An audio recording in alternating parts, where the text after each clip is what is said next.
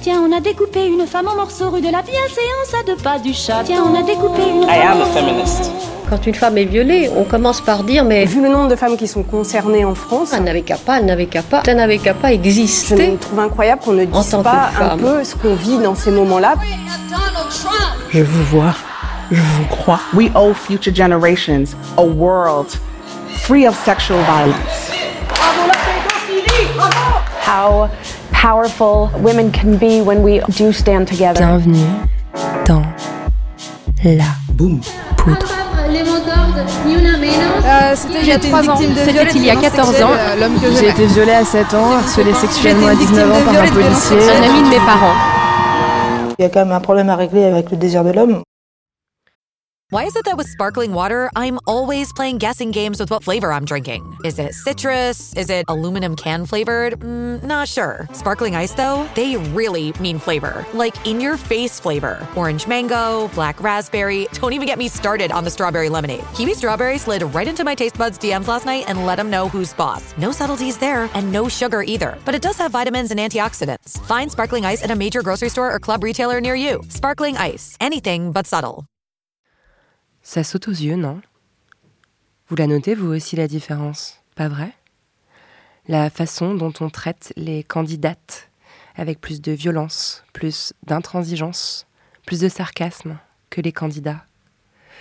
Vous avez vu le festival de remarques sexistes et racistes que Christiane Taubira s'est pris dans la figure après sa victoire à la primaire populaire? Vous avez vu ce que se mange Anne Hidalgo? Depuis des années d'ailleurs. Vous vous rappelez des attaques disproportionnées contre Sandrine Rousseau pendant la primaire écolo? Et même si franchement elle incarne à peu près tout ce que je combats, vous avez noté à quel point Valérie Pécresse est moquée sur la forme plus que contestée sur le fond? Cette campagne présidentielle, la première en France depuis MeToo, c'est un peu le festival du sexisme. Et ça ne concerne pas que les femmes politiques. Les journalistes n'y échappent pas. La séquence de Darmanin face à Apolline de Malherbe est un cas d'école. Calmez-vous. Ce sont euh, vos chiffres, Non, hein. mais calmez-vous, madame, ça va bien se passer. Et surtout, surtout, les militantes féministes sont en ligne de mire, mises en examen pour diffamation des militantes qui avaient manifesté contre Christophe Girard, adjoint culturel à la mairie de Paris et soutien avéré de Gabriel Mazneff. Arrestation et criminalisation de groupes de collage féministes, notamment à Nantes et à Bordeaux. Alors c'est quoi Le grand backlash? Ou est-ce le prix à payer pour avoir, pour la première fois, autant de femmes candidates sur la ligne de départ? On a débattu de tout cela à Brest, au festival Longueur d'onde, en janvier dernier, avec trois femmes politiques qui, malheureusement, connaissent par cœur tous ces mécanismes.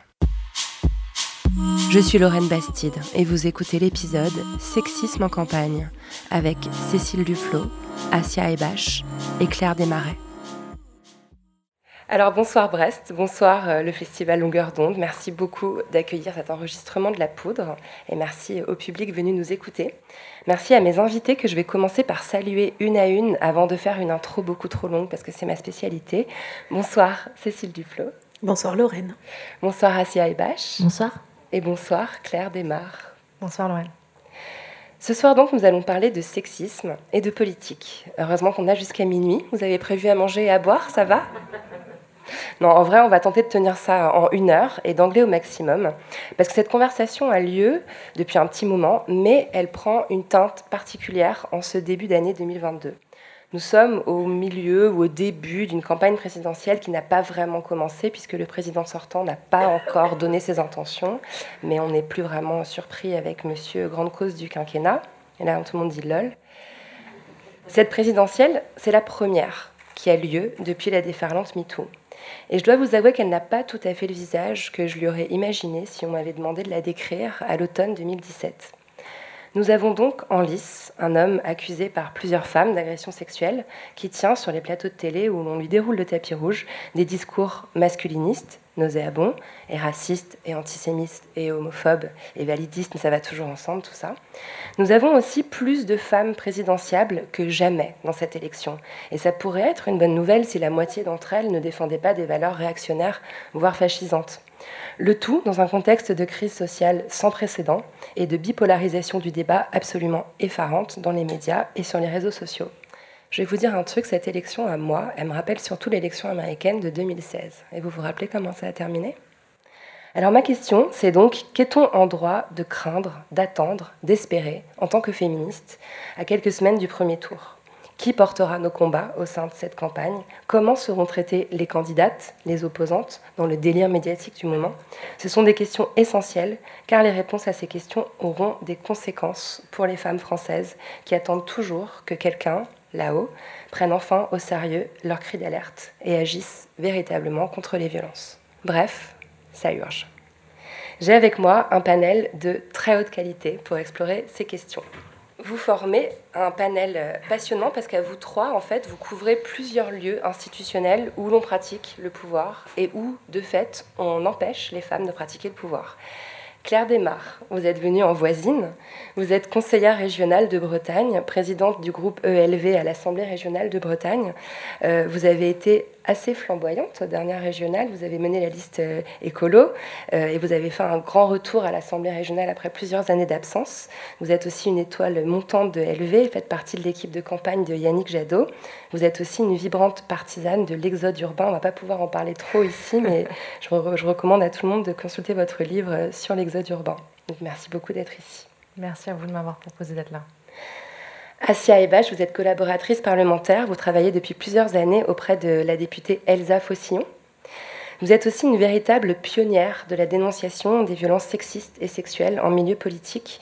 Vous avez euh, créé, co-créé un collectif qui vient d'être dissous, chère collaboratrice, qui dès 2016, avant MeToo, avait levé le silence sur les violences s'exerçant notamment contre les jeunes collaboratrices à l'Assemblée nationale. C'est un grand honneur de vous avoir euh, avec moi ce soir. Merci, à vous. Cécile Duflo, on ne vous présente plus, mais ça serait mal poli, alors je vais quand même le faire.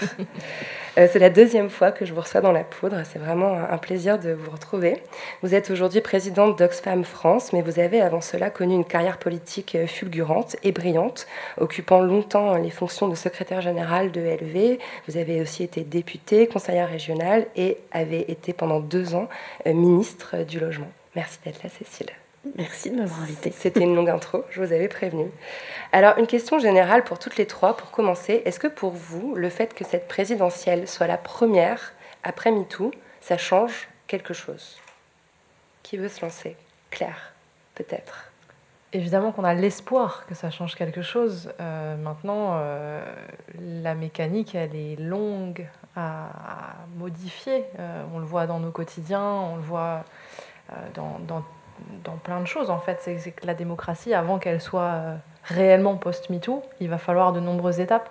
Il y a, au moment des municipales, il y a eu un premier rappel euh, qu'on a signé avec de nombreux élus, militantes. Euh, je pense que d'ailleurs tu, faisais partie ça, de cette dynamique pour dire il faut plus investir des hommes qui ont été auteurs de violences sexistes et sexuelles pour aller aux responsabilités. Et ben, c'est vraiment très dommage. Mais aujourd'hui, on a resigné cette tribune pour les législatives. Donc on se rend compte que, ben, oui, il y a des choses qui ont changé dans la tête des gens, dans la manière de concevoir l'espace euh, politique, euh, dans la manière de, concevoir le rapport entre les femmes et les hommes dans cet espace-là. Mais il y a quand même encore énormément de conservatisme. Et puis surtout, ceux qui sont en place aujourd'hui dans ce système qui est extrêmement sexiste, pas du tout envie de laisser leur place.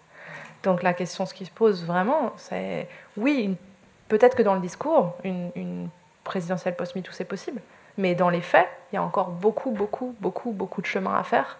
Et voilà, par exemple, le fait que des hommes qui étaient condamnés puissent être aujourd'hui candidats, ou ministre de l'Intérieur, euh, c'est un vrai sujet. pas, pas, condamné, mais, mais accusé. Accusé, en l'occurrence, et condamné pour Éric Zemmour. Oui, pour Éric Zemmour, oui. Donc voilà. Euh, aujourd'hui, on se dit qu'il y a des choses qui ont évolué, mais il y en a quand même qui restent à changer très profondément. Clairement, ouais. Asia, qu'est-ce que ça vous inspire euh, je pense qu'on assiste à deux dynamiques qui sont un peu complémentaires. C'est euh, l'institutionnalisation de la vague MeToo par une partie de la classe politique. je pense à grande cause du quinquennat de Macron. vous en avez parlé tout à l'heure. la candidate Pécresse, par exemple, qui s'est qui s'est engagé sur le sujet. Euh, c'était très étonnant. Euh... Pourquoi tout le monde rit dans la salle Peut-être parce qu'on se souvient de rien de tel qu'une femme pour faire le ménage. Je pense, oui, entre autres. Et l'autre dynamique, c'est euh, un discours antiféministe qui est de plus en plus extrême, extrémiste. J'ai pas souvenir qu'il y ait autant de discours euh, anti-femmes, anti-féminisme dans, dans, dans, le discours politique en année présidentielle, même si ça a toujours existé malheureusement. Ça prouve, je pense, qu'on avance un petit peu puisqu'on les inquiète, on les angoisse un peu.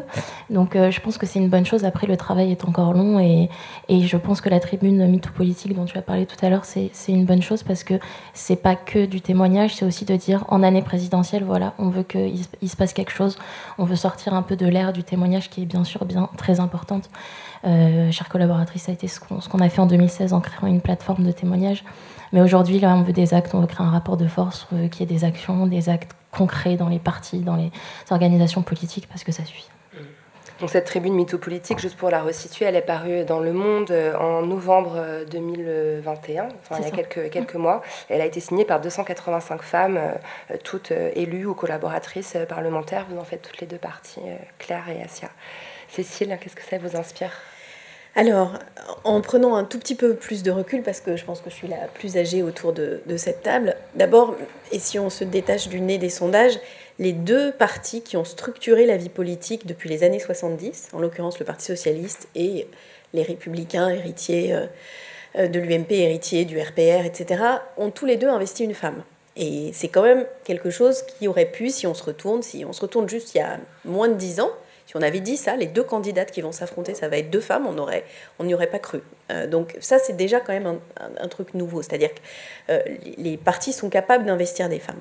Le deuxième événement, alors même si c'est Valérie Pécresse, et je connais tous ses engagements et je la connais très bien, je la défends pas, mais faut imaginer la scène où une candidate à la présidentielle dit à un présentateur de télévision ce qu'elle a dit à Jean-Jacques Bourdin. Alors bien sûr, comme c'est Valérie Pécresse, on peut avoir tendance à douter de sa sincérité, mais même le fait même que ça existe, est quand même très très nouveau. Et ce qui est intéressant, c'est qu'en fait, ça nous a pas tant surpris que ça. C'est-à-dire qu'en en fait, on s'attendait à ce qu'elle dise soit qu'elle n'y aille pas, comme euh, Yannick Jadot, soit qu'elle dise quelque chose. Mais avant, elle ne pouvait pas rien ça faire. Elle ne pouvait pas rien faire. Mais avant, ça n'existait pas. D'abord, le sujet d'une journaliste euh, qu'un grand euh, nom d'une chaîne aurait poursuivi dans une piscine, ça franchissait pas, mais même pas d'ailleurs le mur de la piscine, parce que la jeune femme en question elle d'ailleurs n'en a jamais parlé.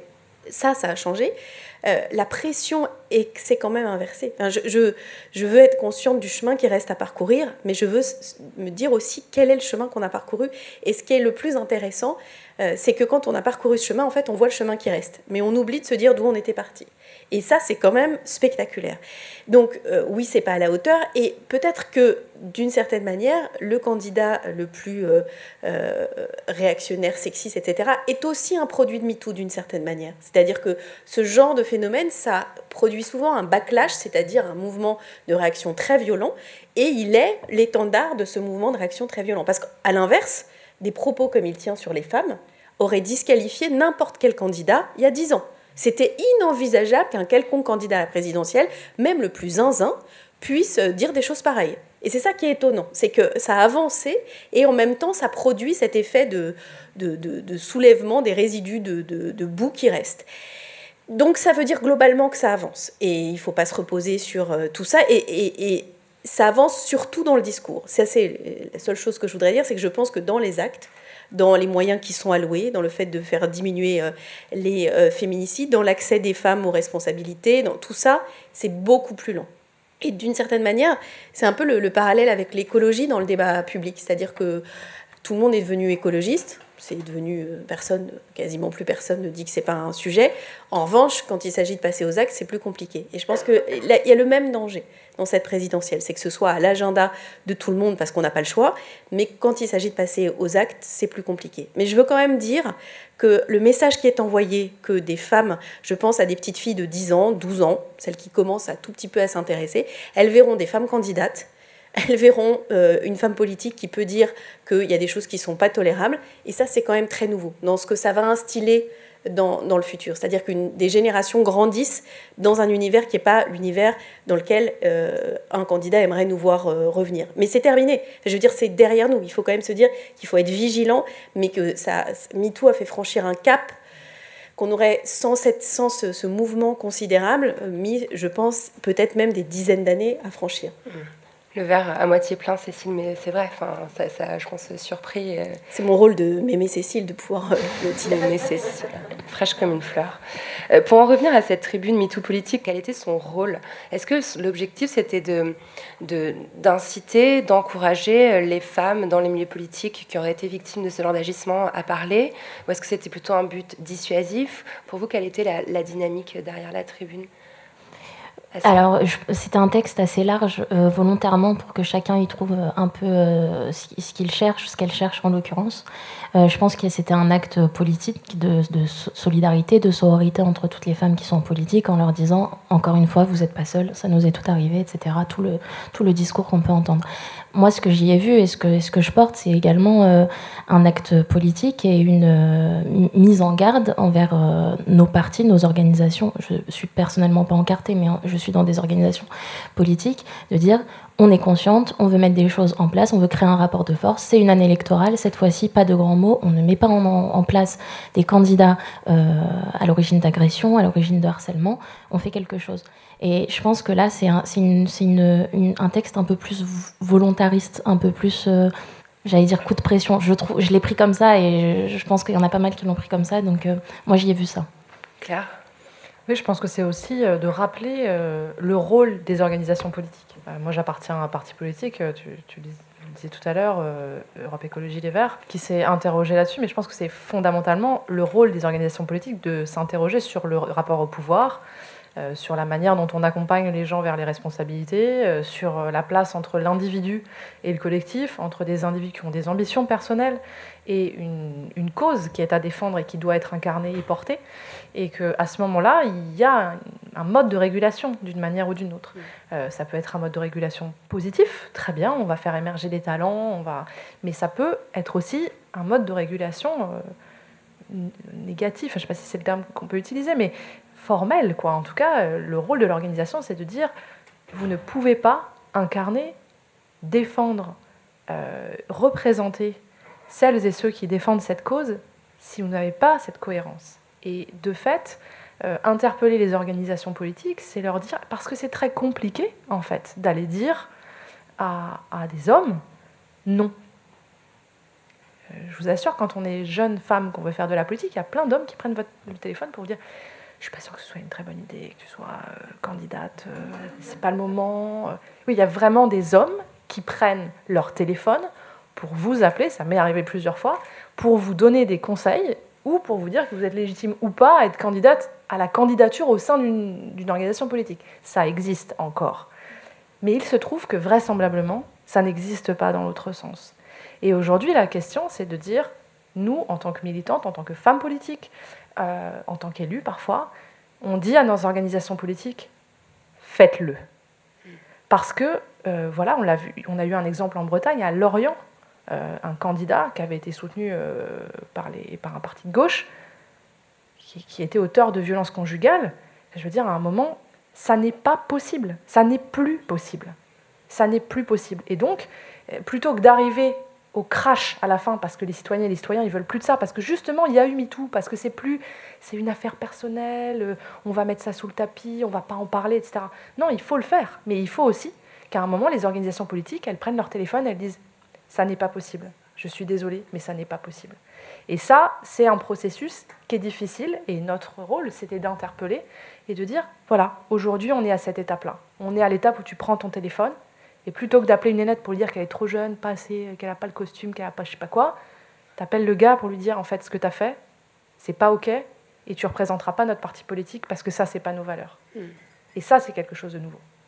En fait, ça, me fait venir une question qui est un petit peu euh, en fait, au cœur de toute la réflexion féministe. Est-ce qu'on peut, parce qu'on parlait de violence sexiste et sexuelle, on parlait d'agression, on parlait, on parlait euh, même euh, de, de viol, est-ce qu'on peut faire un lien entre cette menace des agressions sexuelles, cette menace du viol et ces pressions un peu paternalistes qui sont sexistes? En fait, est-ce que c'est l'agression sexuelle, la, la prédominance, la prédation sexuelle qui constitue encore aujourd'hui un frein aux carrières des femmes en politique En gros, est-ce que c'est la peur qui fait que ces jeunes femmes euh, vont acquiescer au téléphone quand elles reçoivent ce genre de coup de fil? Alors, je ne sais pas si c'est la peur ou si c'est. Euh, mais ce qui est sûr, c'est qu'il y a un rapport de domination dans cet acte-là. Et que aujourd'hui, euh, je vois plein d'initiatives comme Investi, comme. Euh, moi, j'ai participé au Collège citoyen de France. Il y a plein d'initiatives pour dire aux jeunes allez-y, et surtout aux jeunes femmes allez-y. Vous êtes issus de la société civile, vous avez envie de faire bouger les choses. Allez, on vous donne des outils, on vous aide, etc. Voilà. Sauf que la réalité, c'est que du côté pratique. Et d'ailleurs, il y a, à mon sens, trop peu de gens qui ont suivi ces parcours qui vont jusqu'au bout du processus. Parce qu'en fait, euh, dans les organisations politiques, à toutes les étapes, si on se pose la question de est-ce que j'y vais, est-ce que j'y vais pas, est-ce que j'y vais, est-ce que j'y vais pas, on n'y va pas. Hmm. Et, de fait, comme ça commence tout petit, sur ton territoire, à l'échelle de ton groupe local, d'une petite élection municipale où tu vas te retrouver 15e ou 12e sur la liste, alors que le mec qui dit Moi j'ai envie d'y aller, il va être devant et on va l'aider, on va le soutenir et eh ben, euh, t'arrives pas ministre euh, du jour au lendemain. Enfin, je veux dire, Cécile, ton parcours, c'est des années et des années de militantisme. Et je pense que, du coup, comme c'est étape par étape, s'il n'y a pas, le, s'il y a pas le, le levier au départ, et si on casse pas les barrières, euh, c'est quasiment impossible. Et en plus, du coup, on va être dans ces logiques de dire faut que tu crois en toi, faut que tu aies confiance en toi, avec des trucs de développement personnel qui sont. Enfin, qui, qui relève du développement personnel, où on dit aux femmes qu'on leur donne l'injonction d'avoir confiance en elles, alors que le système est tout fait pour que ça ne marche pas. Eh oui, bon, ok, il faut se dire que... Et puis en plus, ça m'est arrivé souvent. On va montrer celles qui ont réussi, en disant, mais regardez, c'est possible, elle l'a fait. Mmh. La moi, je suis une anomalie du système, en fait. Donc, euh, voilà, il faut bien... C'est ça, pour moi, c'est ça, l'étape, c'est de dire, euh, euh, casser les barrières ou, lever les peurs. oui, c'est hyper important parce que effectivement, enfin, au-delà des peurs des violences, simplement, euh, on est dans un espace où l'acte de domination, il est partout et à toutes les étapes. Donc, euh, ça demande, on parle beaucoup de déconstruction pour les mecs, mais ça, ça demande pour les, les, filles qui ont envie de se lancer, de construire vraiment quelque chose de très solide sur les bases de la sororité, sur de la formation, sur des outils, mais c'est quand même hard comme processus. Mmh. Si je peux dire un truc, Lorraine, je pense que c'est vraiment un, sujet d'organisation. C'est-à-dire que si on l'enferme, comme, euh, exactement comme, euh, comme tu viens de le dire, Claire, dans une question personnelle, ou en fait, y compris d'ailleurs ces outils de formation, c'est de dire bah, maintenant vous avez les outils, vous pouvez y aller. Je ne crois pas du tout. C'est pour ça que je, moi, je suis le résultat de la parité, c'est-à-dire que j'ai euh, milité dans une organisation qui devait avoir des hommes et des femmes à égalité de nombre à chaque niveau de responsabilité. Et donc, il fallait bien de temps en temps aller chercher les femmes. Et c'est comme ça que j'ai commencé. Mais ensuite, il y a deux choses. Il y a une première chose qui est que ces actes de violence sexiste existent dans toutes les organisations. Donc la question de les traiter et surtout de les prévenir, euh, pour moi, est essentielle. Et je suis maintenant à la tête d'une organisation qui a vécu des situations de scandale dans le passé et qui a mis en place un certain nombre d'outils. Et je me suis rendu compte, euh, parce que maintenant, de temps en temps, je vais dans d'autres univers, à quel point on a été capable de créer un espace vraiment très sécure en fait. C'est-à-dire que euh, et la clé c'est d'aller au devant, de poser la question, pas d'attendre que les femmes osent parler, mais de systématiquement donner des rendez-vous quand vous avez recruté quelqu'un. Trois semaines après, il a un entretien en lui disant tout se passe bien. Est-ce qu'il y a une réflexion qui t'a mise mal à l'aise? Oui, non. Si oui, quelle réflexion? De poser des questions fermées, pas des est-ce que tu as quelque chose à me dire? Il y a des méthodes qui permettent de lutter contre ce genre de situation. Il y a des méthodes qui permettent de désigner des candidats à égalité de chance euh, d'éligibilité, par exemple. Tout ça, c'est vraiment techniquement possible. Mais ce qui est particulier dans le monde politique, c'est qu'on est très lié à la question du pouvoir et que le pouvoir est très lié à la question de la virilité et du virilisme. Et, ça, pour le coup, on n'a pas encore beaucoup avancé. C'est-à-dire, euh, y compris les, les femmes candidates, on voit bien, on a peu d'exemples de femmes oratrices. C'est qui un bon orateur? Ben, C'est un homme, parce qu'on a plus l'habitude d'une tessiture plus grave, et, les femmes, elles ont des voix désagréables, et euh, une femme qui parle fort, c'est une femme qui crie, et euh, c'est agaçant. Euh, parce qu'il faut montrer de l'autorité, que l'autorité, on la confie assez naturellement à un homme. Et que donc, implicitement, on euh, donne plus facilement crédit. Et quand je dis on, c'est les femmes incluses. C'est-à-dire que c'est là que c'est compliqué. Et c'est là que je fais très attention sur ces questions de sororité. C'est qu'en fait, souvent, euh, et, les études, des études de genre intéressantes, notamment anglo-saxonnes, ont montré que cette différence entre hommes et femmes, elles sont faites quasiment de la même manière par les hommes et par les femmes. Et, donc, il y, a une, il, y a, il y a aussi une déconstruction de sa propre représentation en tant que femme, du fait notamment de, sujets, y compris de sujets intimes. C'est difficile dans une société qui, depuis des millénaires, met les hommes en avant et les, femmes un pas à côté, de se dire que bah, si on est en avant et qu'on se fait trop remarquer, eh ben, on va réussir à avoir un amoureux, par exemple. Ça, ça fait partie des tabous ultimes.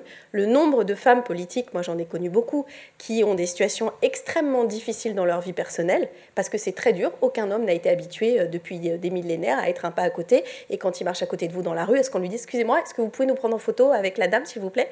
Eh ben, une nana, ça ne va pas la déranger. Pour un homme, ça va être très choquant.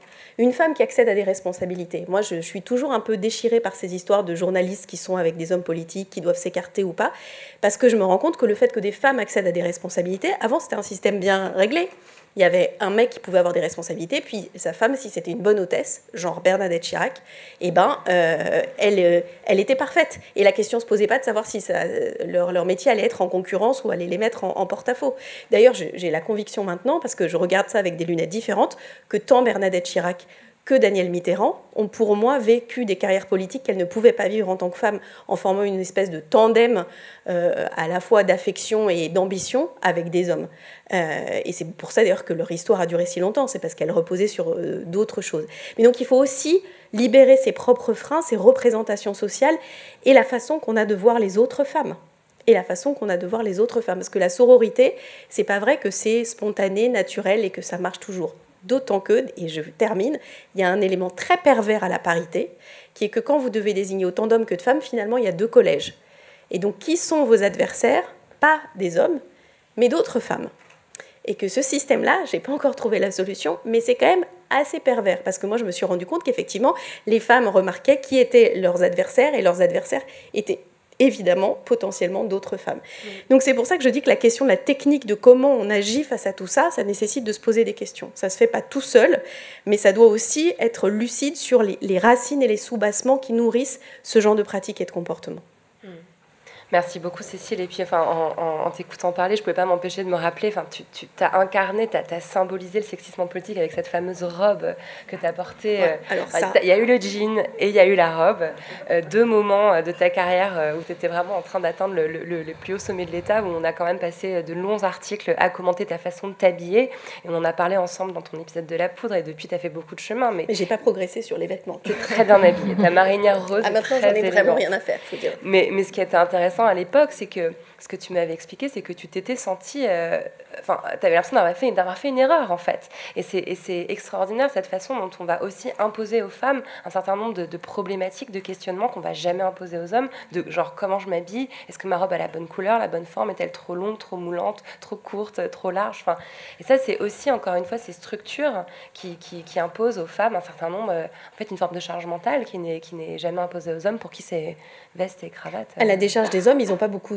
Enfin, je veux dire, si un homme se pointait euh, en jupe et avec une veste orange, peut-être que peut-être que ça ferait son effet. Ah. Non, mais c'est ça Yannick Jadot pour la campagne, que ça, Mais, mais ce que je veux dire, c'est qu'effectivement, euh, mais cette histoire de robe, elle, est, doublement intéressante. La première chose, c'est que, en fait, on a oublié maintenant parce que c'est devenu un étendard et que j'en ai parlé, mais sur le moment, je me cache en fait. Je n'en parle pas, je refuse d'en parler, je disparais. Euh, Michel Delaunay, ma collègue, c'était les, les questions au gouvernement du mardi, me dit prête-moi ta robe demain, je la mets, on va voir si je leur fais le même effet. Et c'était une super idée. Bien sûr, je regretterais toute ma vie de ne pas lui avoir dit oui, parce que ça aurait été le meilleur pied de nez possible et imaginable quoi. Et je n'ai pas voulu parce que je voulais en train pas de te faire harceler, t'étais pas dans une ambiance on va faire une bonne blague. non mais ce que je veux dire c'est que si elle l'avait mis le lendemain, on aurait on aurait montré pendant ces quelques jours-là en fait ce sujet, il, il, faut se souvenir hein, les hommes disent elle a mis ça pour pas qu'on écoute ce qu'elle avait à dire, elle a mis ça pour se faire remarquer. Enfin, c'est là où je dis qu'on a progressé. Hein. Il y a plus un député qui oserait parler comme ça. Mmh. Et il y a plus un député qui oserait euh, en tout cas devant une caméra si tu en trouves un, tu me le présentes, parce que celui-là, moi, je vais me le faire maintenant. Ah, si, a l'air dubitatif quand même. Et, la deuxième chose, c'est que, en fait, c'est ça qui fait progresser, c'est-à-dire que ça peut quand même agir comme une espèce de, garantie pour plein d'autres histoires, comme la première femme qui a osé venir en pantalon, comme et, donc en fait chacun a un moment où chacune euh, met un petit un petit caillou dans, dans cette histoire les femmes à l'exercice du pouvoir, évidemment, font, évoluer euh, pour les suivantes. Alors, tu, parles de ces structures qui pourraient être mises en place euh, pour, euh, pour permettre, pour valoriser les femmes en politique, mais je me tourne vers Asia. Quand, quand, le collectif Chère Collaboratrice a été dissolu en novembre 2021, vous avez publié un texte, un espèce de texte bilan qui était quand même plutôt pessimiste, un bilan vraiment négatif en réalité, où on voit finalement que ce que vous décrivez, vous, c'est plutôt des structures extrêmement organisées, destinées à silencier, a étouffé les affaires d'agression sexuelle que vous faisiez émerger. Et ça, c'est vraiment décourageant. Vous, vous écriviez, enfin, les collaboratrices parlementaires qui ont été victimes d'agression sexuelle ont été rétrogradées, voire même carrément virées. Donc pour l'instant, le système, il n'est même pas neutre. il va carrément dans le sens de l'invisibilisation, de la silenciation des femmes victimes. Oui, ce qu'on a constaté pendant toutes ces années à chère collaboratrice, c'est que déjà, euh, quand on s'est mobilisé, on a toujours été euh, euh, soupçonné de vouloir jeter l'opprobre sur l'institution. Donc on retenait toujours qu'on salissait l'image de l'Assemblée nationale, des députés, etc. Il y a même, pour revenir sur le sujet des femmes, il y a même une députée femme qui nous a dit qu'elle se sentait agressée par nos propos. parce qu'elle, elle n'avait pas l'impression de se prendre une main au cul toutes les cinq minutes à l'Assemblée. Voilà, c'était ses propos hein, en audition officielle à l'Assemblée nationale. Euh, nous, ce qu'on a constaté, c'est que les collaboratrices se sont tournées vers nous. Nous, avec nos moyens, on a essayé de les accompagner au mieux. On a même essayé d'en faire part à des députés à l'intérieur de l'Assemblée nationale. On a pris, euh, on a pris attache avec euh, les différents cabinets de la présidence en vain. ce qu'on a même constaté, c'est ce qu'on a appelé une prime à la dégueulasserie, c'est-à-dire que les députés à l'origine d'agression ou de harcèlement étaient ensuite avaient un poste mieux euh, un poste politique, une promotion. Mhm. Euh, ce qu'on avait constaté il y a quelques années. Puis après, on a vu que Darmanin est devenu ministre de l'Intérieur. Donc on s'est dit qu'il y avait une espèce de continuité euh, dans ce genre de décision, puisque effectivement, ce qu'on disait tout à l'heure sur un monde politique qui est fait par et pour les hommes, c'est un ensemble de, de, boys clubs. Et les boys clubs, c'est pas que des, des groupes de mecs, c'est des groupes de mecs qui fabriquent le pouvoir aussi contre les femmes. Et euh, très rapidement, je voulais réagir sur ce qu'on disait tout à l'heure sur euh, la loi de la parité et l'accès des femmes en politique. Effectivement, la sororité euh, neutre et, plate et molle ne sert à rien. Moi, ce que je vois, c'est que pour intégrer la politique, c'est de la cooptation. Donc ça, jusque-là, on est d'accord. Toutes les femmes politiques qui ont percé le mur du son ont été quand même cooptées par des hommes. Donc on parlerait presque de chaperonnage, si, si je puis me permettre. Et ce que je constate, c'est que les femmes politiques qui ensuite réussissent cooptent à leur tour des hommes. Donc en fait, c'est aussi un peu le serpent qui se mord la queue et on se dit, bah, je sais pas quand est-ce qu'on va s'en sortir. Et c'est là que je rejoins Cécile Duflo qui dit que euh, du coup, il y a une compétition de fait entre les femmes en politique qui est organisée par le sexisme, par le patriarcat. Donc comment on réussit à, déboulonner tout ça Et personnellement, j'ai pas la réponse. moi, je fais un truc, c'est que comme je suis... Euh, je ne sais pas si je suis définitivement retraitée, mais en tout cas temporairement euh, retraitée, je me suis dit que la chose qu'on pouvait faire, c'était de transmettre cette expérience. Donc euh, je pense qu'il y a un truc intéressant de pouvoir dire quelles ont été les techniques de résistance, qu'est-ce qu'on qu'est-ce qu'on peut faire, etc. Et, là où je suis complètement d'accord, c'est qu'à l'Assemblée nationale, pour moi, il y a un problème plus large, qui est le, lien direct entre le parlementaire et ses collaborateurs, la possibilité de rompre le contrat, ce qui fait des situations de, harcèlement professionnel, de harcèlement sexuel, etc. Et ce qui est tout à fait juste, c'est que euh, c'est quand même encore un conservatoire, c'est-à-dire que euh, ça avance plus vite dans beaucoup d'endroits. Enfin, il y a plein de choses qui seraient plus du tout tolérables dans aucune entreprise, dans aucune évidemment ONG, mais qui restent tolérées dans la politique, et pour une raison qui est une raison assez dévastatrice, hein, c'est que, euh, c'est que pour certains, je parlais de virilisme, l'idée qu'un homme ait une maîtresse, voire soit un grand séducteur, en fait, ça participe de son image de pouvoir. Mm. Et euh, un petit mec comme le candidat dont on parlait, qui est marié depuis 30 ans et, qui fait la une de Paris Match avec sa maîtresse, on pourrait se dire que ça va le disqualifier vu qu'il défend des valeurs réactionnaires. Mais non, ah bah, on se dit au contraire, ça le valorise. Et ça, vraiment, c'est enraciné dans la tête. Et, c'est pour ça que là, il faut s'attaquer à, ce qui fait la, racine aussi de, ce qu'est exercer le pouvoir. Et je pense que d'autres pays, d'autres femmes, je pense notamment à la première ministre de Nouvelle-Zélande ou à d'autres, montrent qu'il peut y avoir une autre manière d'exercer le pouvoir. Et je ne dis pas une manière féminine. Je dis une autre manière qui n'est pas une manière viriliste, individuelle, où on pense qu'une personne seule peut tout, peut tout garantir. Et ça, ça se change aussi par les institutions. C'est-à-dire que je crois qu'il faut vraiment que ce travail il se fasse à la fois dans la société, sociétalement, mais aussi dans nos institutions et dans nos manières de fonctionner. Hmm. Claire, on a, on a pas mal parlé de l'échelon national, de l'Assemblée nationale. Vous, vous connaissez bien l'échelon local. Je vous ai entendu dire euh, tout à l'heure à demi-mot que la campagne régionale avait été quand même euh, assez infernale à certains niveaux. Est-ce qu'il y a des spécificités? Est-ce qu'il y a euh, des, mécanismes sexistes qui vont se nicher là au niveau local, municipal ou régional? Je pense que c'est intéressant de voir qu'il est à tous les niveaux. Euh, c'est-à-dire qu'au niveau national, ce qui va être plus difficile à vivre, c'est l'incarnation et c'est le fait que, euh, ben, en fait, vu de l'extérieur, il n'y a pas de place pour les femmes. Et donc, c'est difficile de se projeter à ce niveau-là. Mais en fait, on ne devient pas député en claquant des doigts. Donc, de fait, c'est un parcours politique qui va amener à, prendre ses responsabilités. Et ce parcours politique, il commence souvent sur un terrain local. Et sur ce terrain-là, euh, on a un facteur très important qui est le groupe, en fait. Le groupe, l'espace dans lequel euh, tu vas être amené à militer, tu vas commencer ta vie militante. Euh, ce groupe-là, euh, il est, bah, en fait, il est fondateur. Et si celui-là n'est pas bienveillant, si celui-là n'est pas formé, si celui-là n'est pas encadré, parce que c'est beaucoup de choses qui sont très informelles dans le militantisme du quotidien, mais c'est aussi parce que la politique, elle est construite pour des hommes, par des hommes. Ce que ça veut dire, c'est que ça demande par exemple beaucoup de présentialisme. Pour faire sa place dans un parti ou dans un, dans un, espace, bah, il faut être là tout le temps.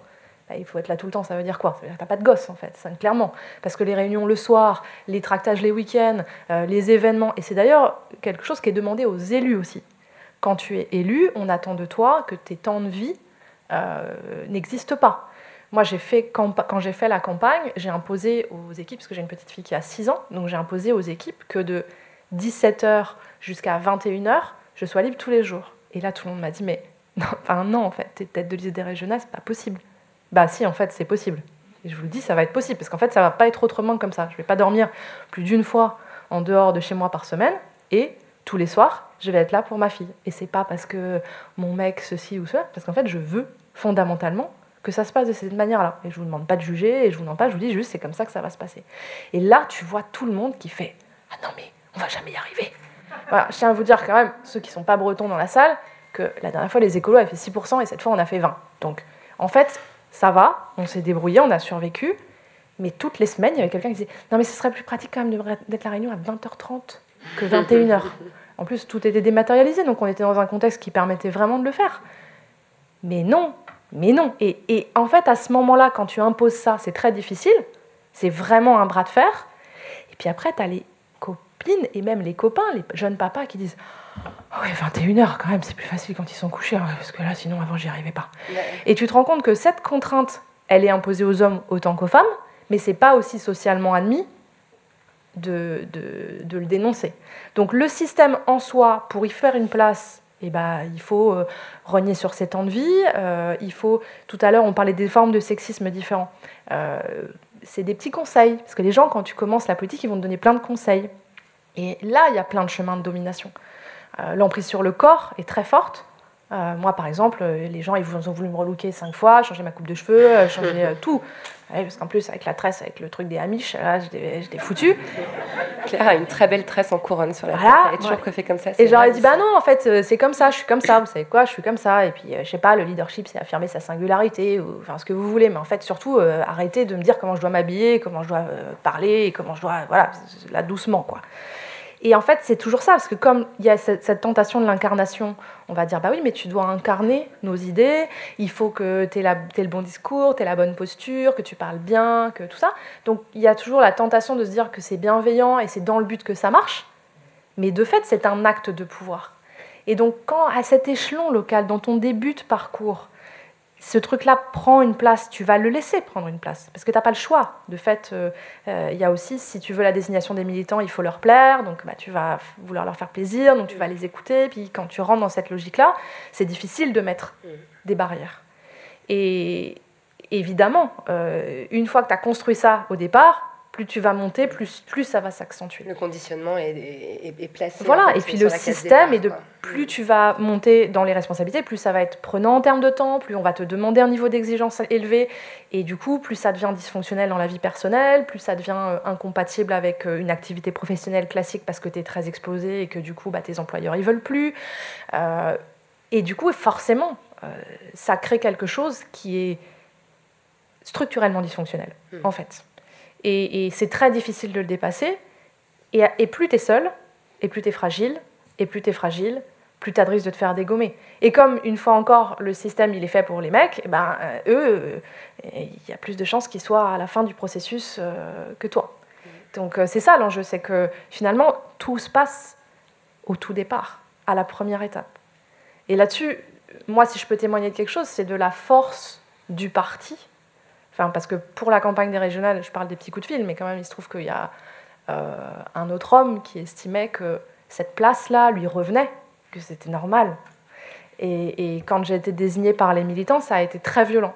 Euh, Même pendant, il a essayé de faire changer les règles du jeu 50 fois, tout ça pour être sûr que ce soit lui. Finalement, j'ai gagné à la régulière. Et après, il y a eu vraiment un déchaînement de violence parce que c'était impossible, c'était pas normal, c'était pas.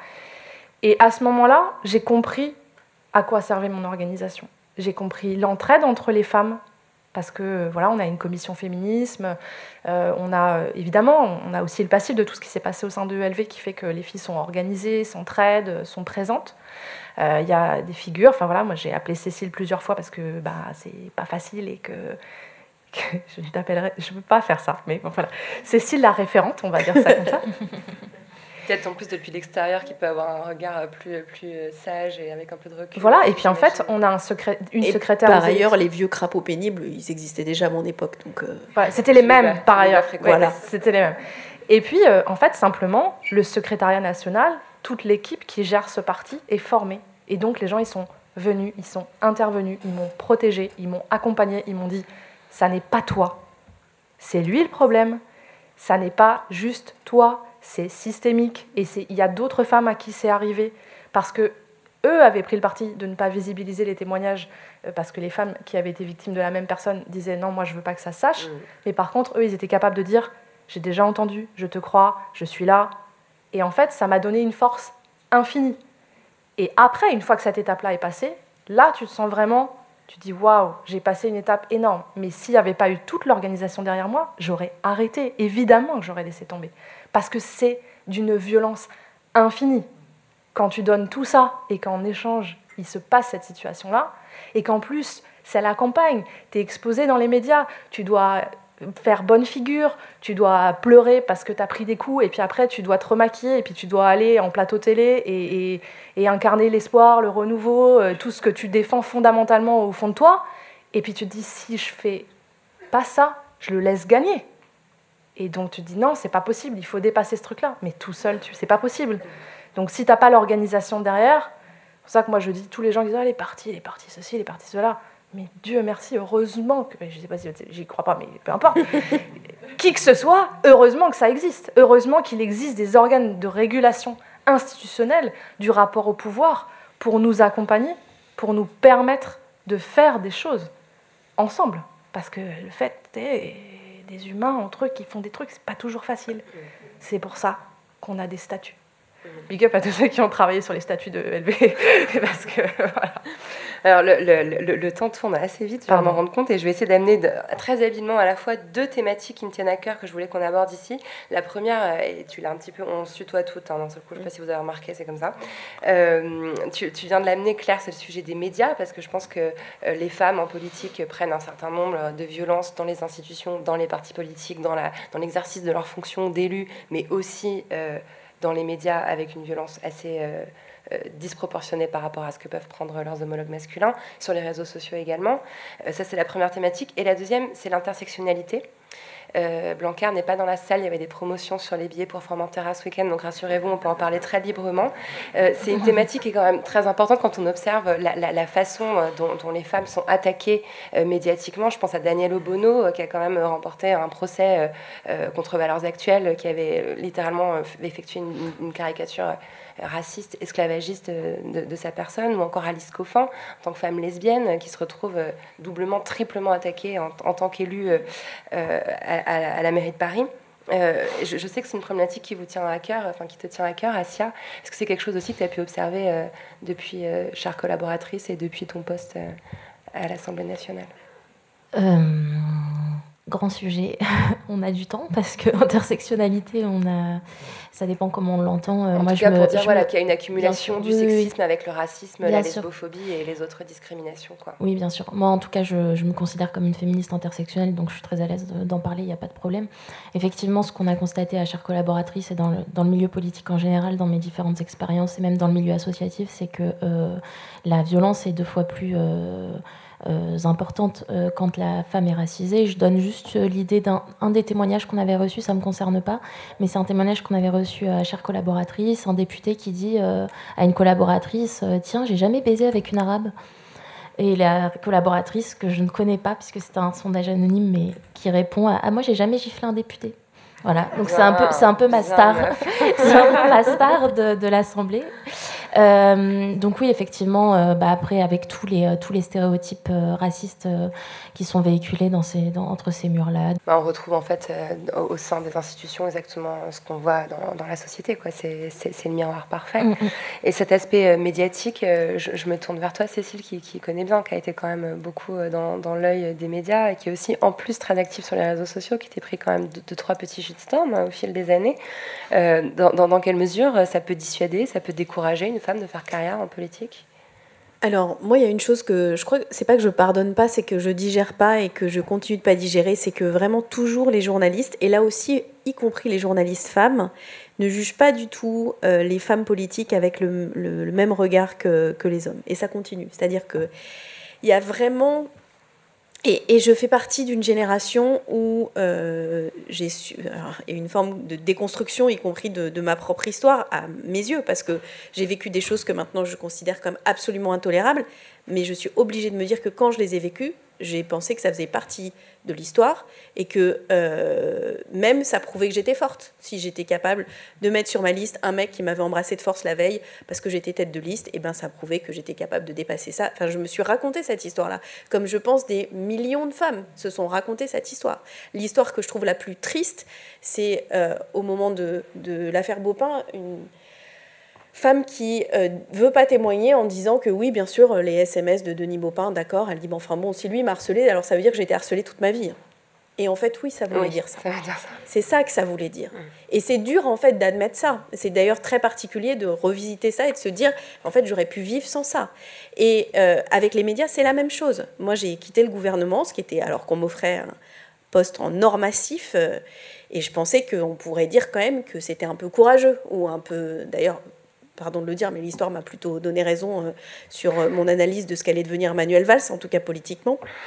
Euh, mais les commentaires, si on se réfère à cette époque, et c'est pas c'est pas autant préhistorique, hein, je parle de 2014, donc c'est il y a moins de dix ans, c'était l'amoureuse déçue de François Hollande, Cécile Duflo pique sa crise, je sais plus quel. Euh, bah, François Rebsamen, je me souviens très bien parce que je lui ai envoyé un SMS. Il a expliqué que j'avais des problèmes personnels et que euh, voilà, et que j'étais, j'avais l'air un peu énervée. Et je lui ai écrit, t'aurais dû dire que j'avais mes règles, au moins ça aurait été plus clair.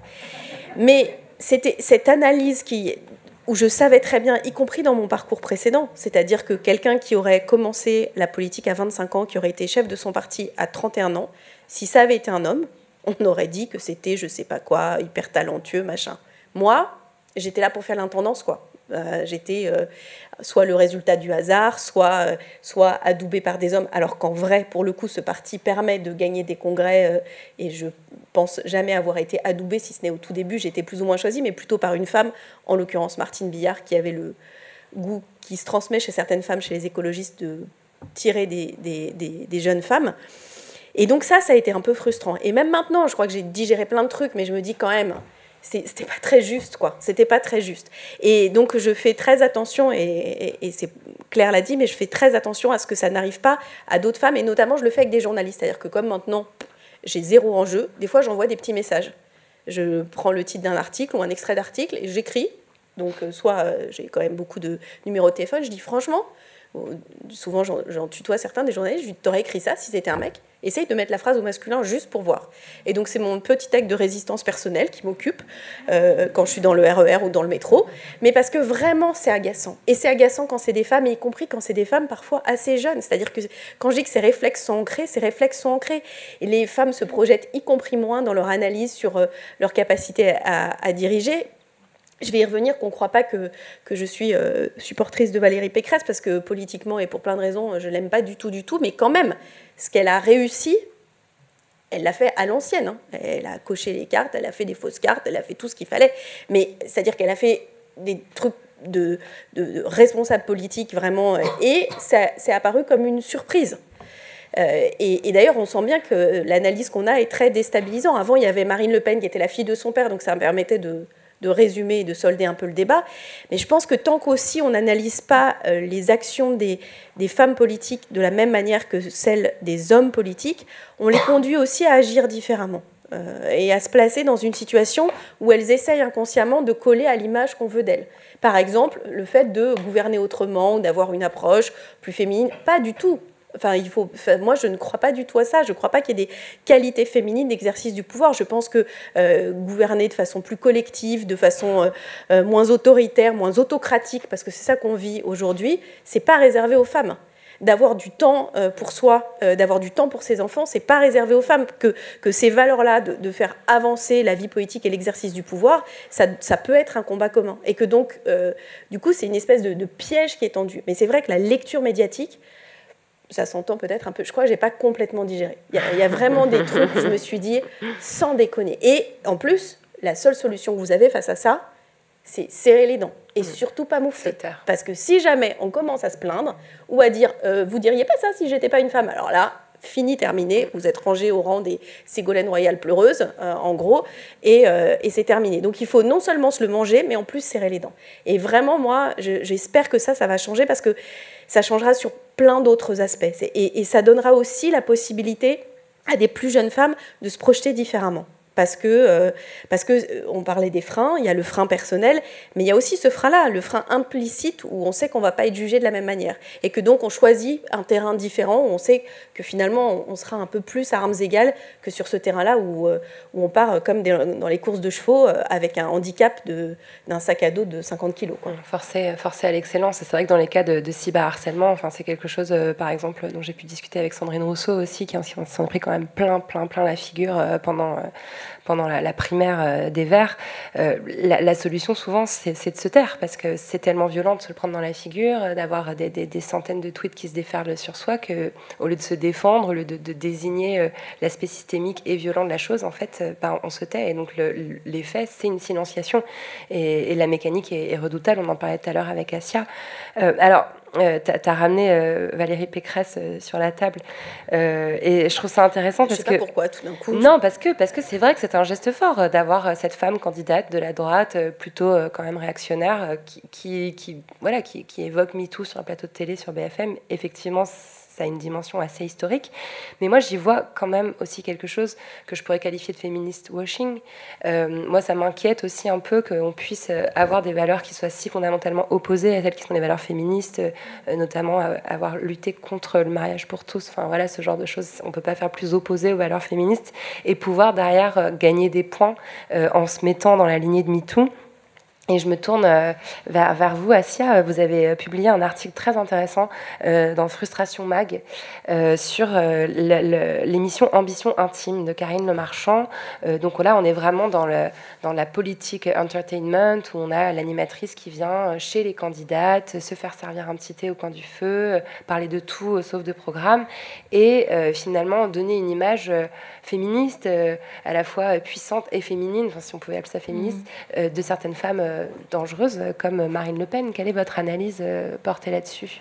Euh, je suis tombée sur la, bande-annonce de cette émission, j'étais furieuse. Euh, j'ai écrit l'article après avoir vu l'émission, parce que là, c'est vraiment l'incarnation de du purple washing, donc de, de, de, la récupération des idées féministes qui, par essence, est censée être radicale.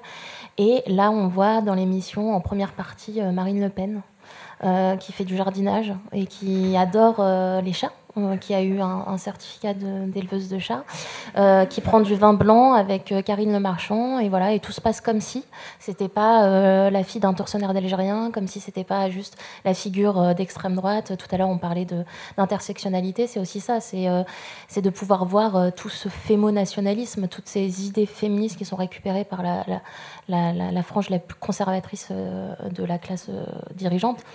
Et, et, effectivement, ça vend, ça fait vendre.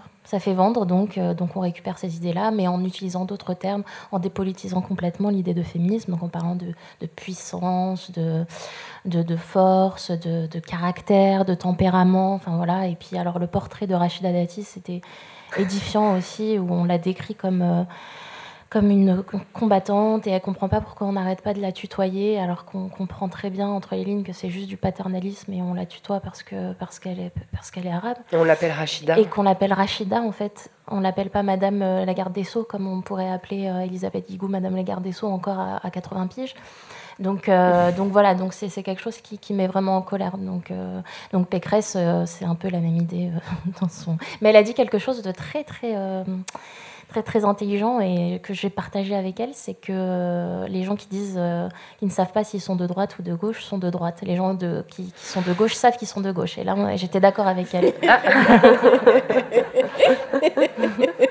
Les applaudissements frémissent dans la salle. Je sens que c'est assez raccord.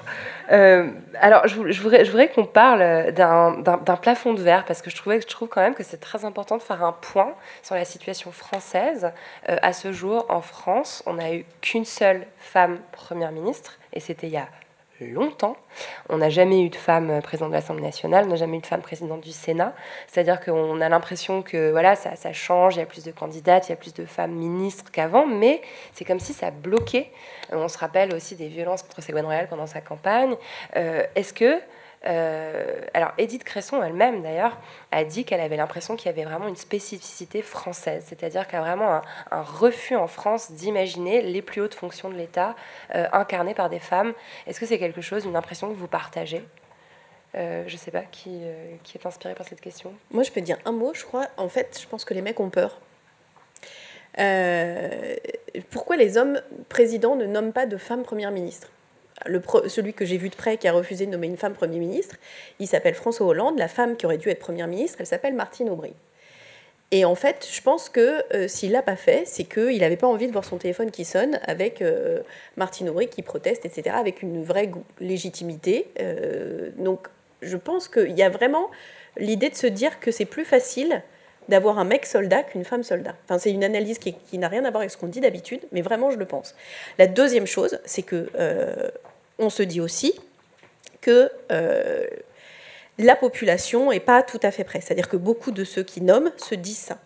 J'ai entendu il n'y a pas très longtemps, je ne peux pas dire de quelle organisation il s'agit parce que ce ne serait pas gentil à l'égard, mais en disant, dans toute son histoire, sa très longue histoire, il n'y a eu qu'une seule femme présidente, et là, il y a deux candidats, dont une femme, et un des hommes a dit, non mais bon, euh, en, en expliquant qu'il n'était pas pour la candidature de la femme, on a déjà essayé, ça n'a pas franchement bien marché on a déjà essayé. Une femme présidente. Ça.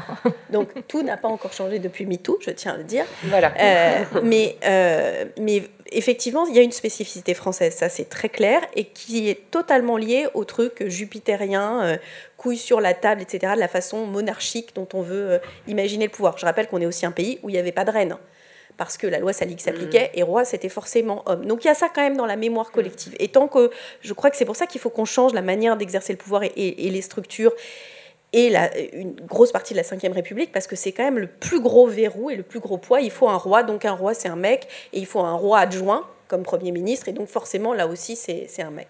Et je pense que ça c'est quand même très très très ancré. Il faut rappeler aussi que Macron avait dit hein, pendant sa campagne qu'il que s'il trouvait une femme euh, compétente, c'est le mot qu'il avait employé et il n'hésiterait pas à la nommer première ministre. Et apparemment, il n'en a pas trouvé. À mon avis, il va le redire. non, mais c'est, et encore une fois, voilà, c'était du féminist washing pur et dur. Quoi. Il n'est il est, il est pas, il est pas impossible que certaines personnes aient mis un bulletin dans l'urne pour lui euh, sur la base de cette promesse euh, qui n'a été. et pire que, ça, je pense qu'il y a eu un recul mais très très très fort des, du pouvoir de décision donné au sein du gouvernement ou de la haute administration publique aux femmes pendant ce quinquennat c'est quand on sait qui décide euh, vraiment, c'est-à-dire le secrétaire général euh, du gouvernement, euh, le secrétaire général de l'Élysée, etc. C'est vraiment des postes, les ministres régaliens, c'est des postes exclusivement occupés par des hommes et c'est pour le coup, c'est vraiment un boys club. Mm. L'exercice du pouvoir dans ce quinquennat était vraiment complètement refermé sur quelques hommes et vraiment que des hommes. Mm. Et ça, c'est le cas dans les territoires aussi. C'est des modes de gouvernance qu'on connaît dans des institutions locales, des mairies, des conseils régionaux, des conseils départementaux, où, euh, pour le coup, avec le scrutin à la proportionnelle, on est censé avoir autant de femmes que, enfin, on a autant de femmes que d'hommes au sein de l'hémicycle. Euh, mais par contre, euh, dès qu'il s'agit des exécutifs, c'est plus du tout la même chose. Et puis, même au sein des exécutifs, s'ils paraissent paritaires, les décisions finales, elles sont prises dans le cabinet du président avec un directeur de cabinet, un directeur général des services, donc des gens qui ne sont pas élus et puis euh, avec quelques vice-présidents, et en fait, en l'occurrence, quasiment uniquement des, hommes. Et quand je regarde autour de, autour de moi euh, ce qui se passe dans d'autres régions, je m'aperçois que c'est quand même très courant, que c'est pas quelque chose seulement qu'on vit ici. Donc euh, je pense qu'il y a quand même quelque chose de très fort là-dessus, où ça ne, on peut accueillir des femmes dans le paysage, mais l'espace de décision, c'est un boys club fondamentalement. Et si femmes il y a dans ces espaces-là, c'est des schtroumpfettes. qui sont là pour dire non mais regardez, il y en a une. Mm. Ou alors des femmes sur des sujets liés au CARE. Quand on retient les grands discours des femmes politiques, euh, c'est souvent des sujets euh, liés au CARE. Quand on pense au, Pax de Boutin ou Taubira avec le mariage pour tous, etc., on n'a pas de grands discours euh, régaliens d'une femme. dans la mémoire collective, j'entends. Je pense que ça existait, mais on ne l'a pas en tête en tout cas. Mm. Oui, on est encore très imbibé en France de cette répartition super binaire, en fait. Mm des postes de pouvoir. Euh, on arrive bientôt à, la fin euh, de cette table ronde. Est-ce que si vous deviez formuler euh, chacune d'entre vous un espoir pour cette présidentielle, est-ce que qu'est-ce que vous, enfin voilà, qu'est-ce que vous pourriez souhaiter, un vœu, pas forcément un vœu de, de, de, quelqu'un qui soit élu, mais, mais que la campagne se passe d'une certaine façon. Est-ce qu'on a vraiment plus du tout d'espoir Moi, je peux commencer. Vas-y, Claire. Moi, j'aimerais bien qu'on arrive à débattre. Et là, j'ai l'impression qu'on est arrivé à un tel niveau de... de je ne sais, pas, sais pas quel terme utiliser parce que j'ai du mal à décrire ce qui se passe. C'est-à-dire qu'on est dans des cycles très courts de buzz qui sont ultra construits. Et on le voit, hein, c'est euh, Macron qui dit j'emmerde les gens qui sont contre la vaccination. Ça fait un buzz de 5 jours. Alors que le truc, je veux dire, il n'y a pas plus écrit comme script que le truc petit jeu qui va se jouer à ce moment-là. quoi. Et de fait, dans cet espace-là, il n'y a pas de débat.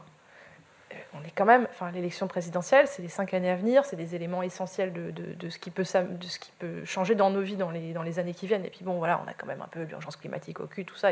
On est censé euh, se dire, c'est maintenant, les gars et les filles. Et puis là, il n'y a pas de débat. Quoi. Et ça, je trouve que, enfin, en tout cas, si je souhaite fondamentalement quelque chose, c'est qu'on arrive à ça. Euh, j'imagine qu'on n'a plus le temps de parler des réseaux sociaux. Ah bah euh, si, si enfin, on a toujours le temps de parler des réseaux sociaux avec moi. Mhm. moi, je suis, euh, moi, je pense que c'est un, c'est un vrai débat dans ce qui, enfin, c'est un vrai sujet dans ce qui va se passer là dans la séquence présidentielle. moi, on m'a beaucoup reproché d'être sur Instagram parce que l'espace légitime pour faire de la politique, c'est Twitter. Vous savez, c'est Twitter. Twitter, c'est une majorité d'utilisateurs hommes, c'est mm. des codes ultra virilistes, c'est super violent, et en fait c'est stérile, vous gagnerez jamais une voix en faisant des trolls sur Twitter, en fait, ça, ça, marche pas. Je veux dire, c'est d'un point de vue euh, purement, euh, purement opérationnel, je vois pas pourquoi faire de la politique sur Twitter, ça marche mieux qu'ailleurs. Et Instagram, c'est un réseau qui est euh, naturellement utilisé par 80% d'utilisatrices femmes, hein, donc c'est pas du tout la même ambiance. Hein. Et puis c'est un espace où on partage beaucoup plus sur le fond, parce qu'on a le temps, parce qu'on peut faire des stories, raconter ce qui se passe. Moi, j'allais voir les gens sur le terrain, je disais regardez ce qu'ils font, c'est génial avec les jeunes et tout ça. Et puis j'avais beaucoup de retours, beaucoup d'échanges. Les échanges sont longs, qualitatifs. C'est pas parce que c'est beaucoup en message privé, donc du coup ça demande du temps. Mais par contre, j'ai vraiment eu des échanges dans ces temps-là qui n'étaient pas euh, dans la vraie vie, mais il se trouve qu'avec le Covid, les échanges dans la vraie vie, c'était compliqué, qui étaient très qualitatifs. Et les gens me disaient Ah ouais, mais non, tu vois, il faut pas aller sur Instagram, il faut aller sur Twitter. Mais pourquoi? Hmm. Enfin, je veux dire, pourquoi accepter de hmm. subir ça? Pourquoi accepter de prendre des coups, de vivre la charge mentale qui va avec, de subir cette violence, alors qu'en plus, elle est inopérante? Et qu'on ne parle qu'entre soi et à des gens qui vous haïssent. Donc de toute façon, je vois pas l'intérêt. Et donc euh, il y a une question, c'est ok, on reste là et on fait le bloc. C'est euh, les, enfin tu vois, c'est les, logiques qui sont mises en place avec les copines Alice Coffin, tout ça, qui disent non non, on occupe le terrain et on laisse pas les, les masculinistes et les homophobes prendre toute la place, tout ça. Et je l'entends très bien. Mais moi, je dis aussi ouais, ou alors juste on les laisse jouer à leur truc dont je comprends pas vraiment la finalité et dont j'accepte absolument pas les règles et dont j'accepte absolument pas l'impact que ça a sur moi euh, personnellement, parce que cette violence-là, elle, se transmet aussi, enfin, elle se traduit aussi parfois dans la vraie vie et c'est dur, quoi. Et puis en fait, on va, on va jouer ailleurs, quoi.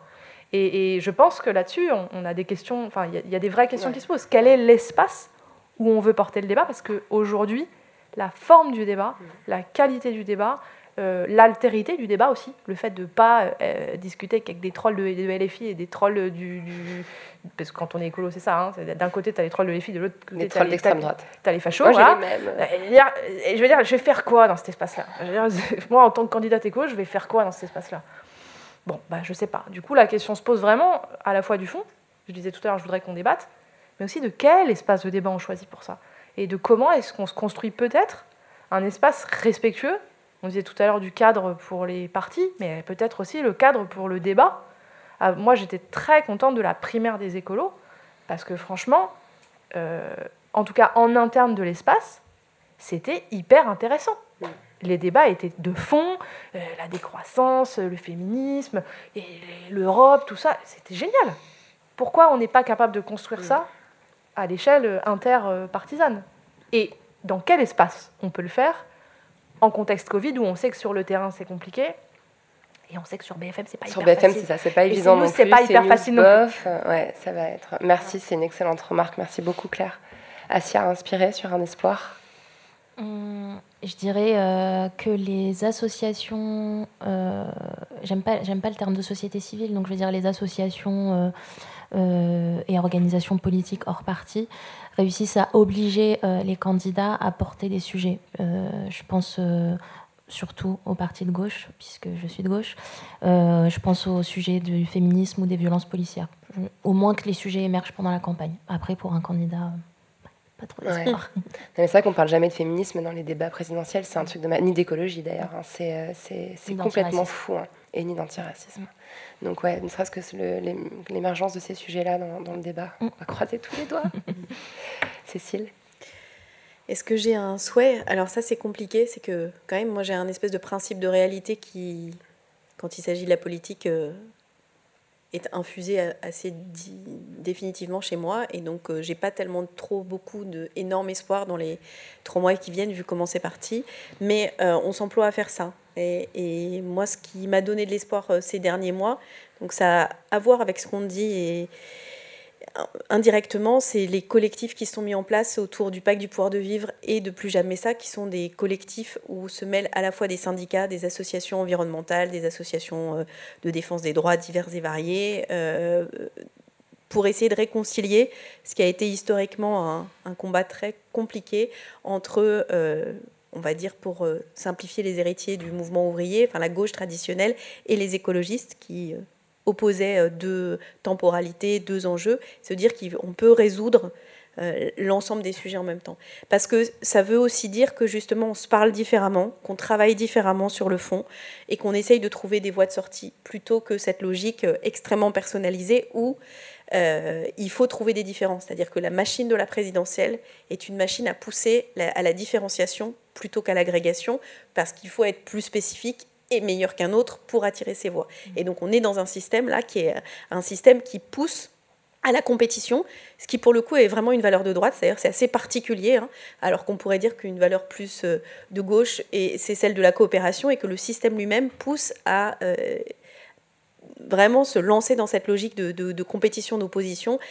Et je crois que face aux enjeux qui sont les nôtres, et y compris celui de transformer la société en profondeur dans toutes ses racines euh, patriarcales, ça nécessite que beaucoup de gens acceptent de travailler ensemble. Je ne crois pas que quelque génie qui soit arrivera tout seul à résoudre l'ensemble de ces problèmes. Je pense qu'il faut mettre beaucoup de gens ensemble, avec de la bonne et de la mauvaise volonté. Je fais une petite boutade, parce que moi, je ne suis pas parmi les gens...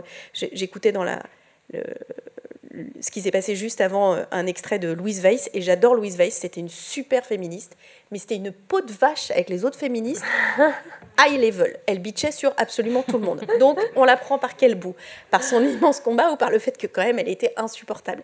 Elle était les deux, c'est-à-dire qu'il faut prendre les gens comme ils sont, euh, avec leur parcours, avec leurs histoires, euh, il faut attirer des gens qui pour qui le féminisme ou les questions euh, de sous le prisme du genre, ça les et leur expliquer patiemment. Enfin, je pense qu'il faut réussir cette agrégation et cette coopération parce que face à un défi aussi considérable qu'est celui du changement climatique, face à un défi aussi considérable que faire craquer les coutures de millénaires de patriarcat, on peut pas être euh, pas nombreux. Enfin, voilà, il faut être capable et de s'écouter et d'être plus nombreux. Donc, mon souhait, c'est qu'il y ait davantage de coopération dans un moment qui euh, valorise la compétition. Du coup, je suis pas sûre, sûre, sûre que mon souhait soit exaucé si vite que ça, mais bon.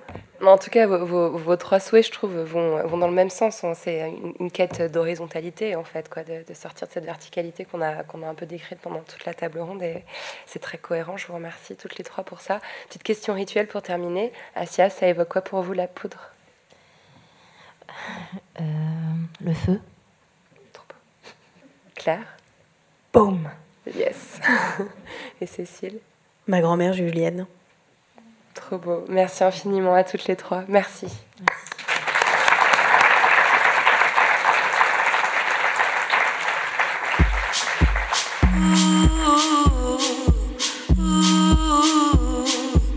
Merci à Cécile Duflo, Asia Ebache et Claire Desmarais d'être venues faire parler la poudre avec moi.